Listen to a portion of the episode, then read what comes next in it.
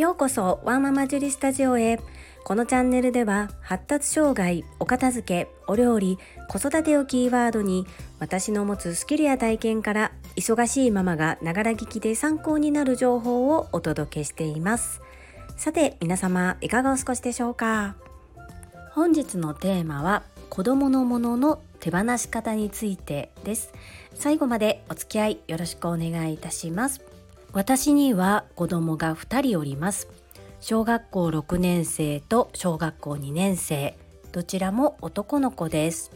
ライフステージが変わると物の持ち方が変わります。例えば我が家の場合上の子が小学校に上がっても下の子がその時点で2歳から3歳ということでまだまだ2歳児3歳児が使うようなおもちゃそして絵本なども必要でした。ところが下の子が小学校に上がる時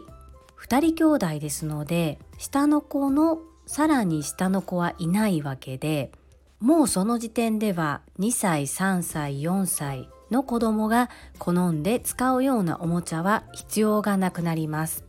我が家の場合は次男が発達障害グレーゾーンで分かりやすくあえて比較して言うと学力で言うと2学年ぐらい下になります。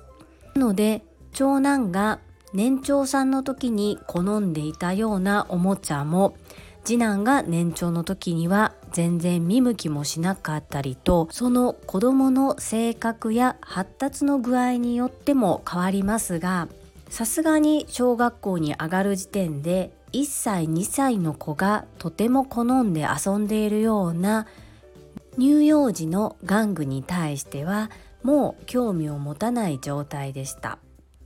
ですからおもちゃなどは次男が小学校に上がる時に割と整理をしました。整理とは不要なものを取り除くことで不要なものとは使えるか使えないかではなく今使っているか使っていないかで判断をします。なので手放した中には使えるものと使えないものが混在しておりました。壊れていたり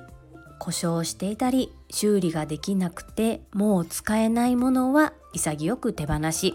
それ以外使えるけれども我が家ではもう使わないものに関しては寄付したり譲ったり売ったりという形で手放していきました。そんな我が家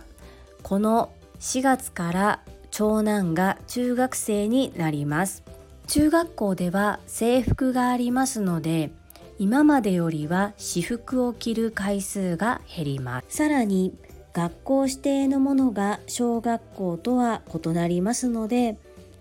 大きさも収納場所も必要なものも全て変わってきますなので今長男が使っている部屋の収納を見直すことをしているのですがここで大切なのが収納作りを先にするのではなく不要なものを手放すということを先にするということです。とは言いましてもまだあと1ヶ月と少し小学校生活もありますので今現在手放せるものと手放せないものがあります。息子ともいろいろと相談をしながら新しい学校生活で物が出しやすく戻しやすい収納が作れるように今から少しずつ整理不要なものを取り除くを実行しております。整頓とは見た目を整えることですがいくら整頓見た目を整えることだけ一生懸命やっても整理不要なものを取り除くことができていないと片付けがうまく進みません。長男のライフスタイルもガラッと変わりますが私も一つ大きく変わることがあります。それは小学校は給食でしたが中学校は基本的にはお弁当になりますのでこれからは毎朝お弁当を作って入れることになります。我が家は共働き家庭ですので今までも小学校に通っている間でも春休み夏休み冬休みのように長期休暇の時に学童保育へ行くためにお弁当は入れていましたがほぼ1年を通じて毎日子供のためにお弁当を入れ続けるということは私にとっても未知の体験ですのでキッチン周りの収納や買い出し方法なども見直していきたいと思います。またこんな方法が良かったよ。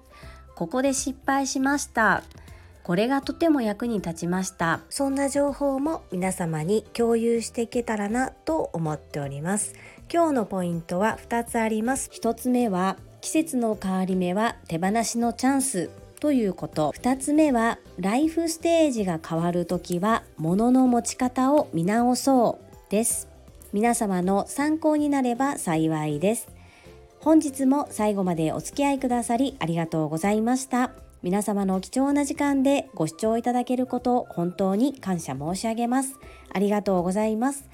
ママの笑顔サポータージュリでした。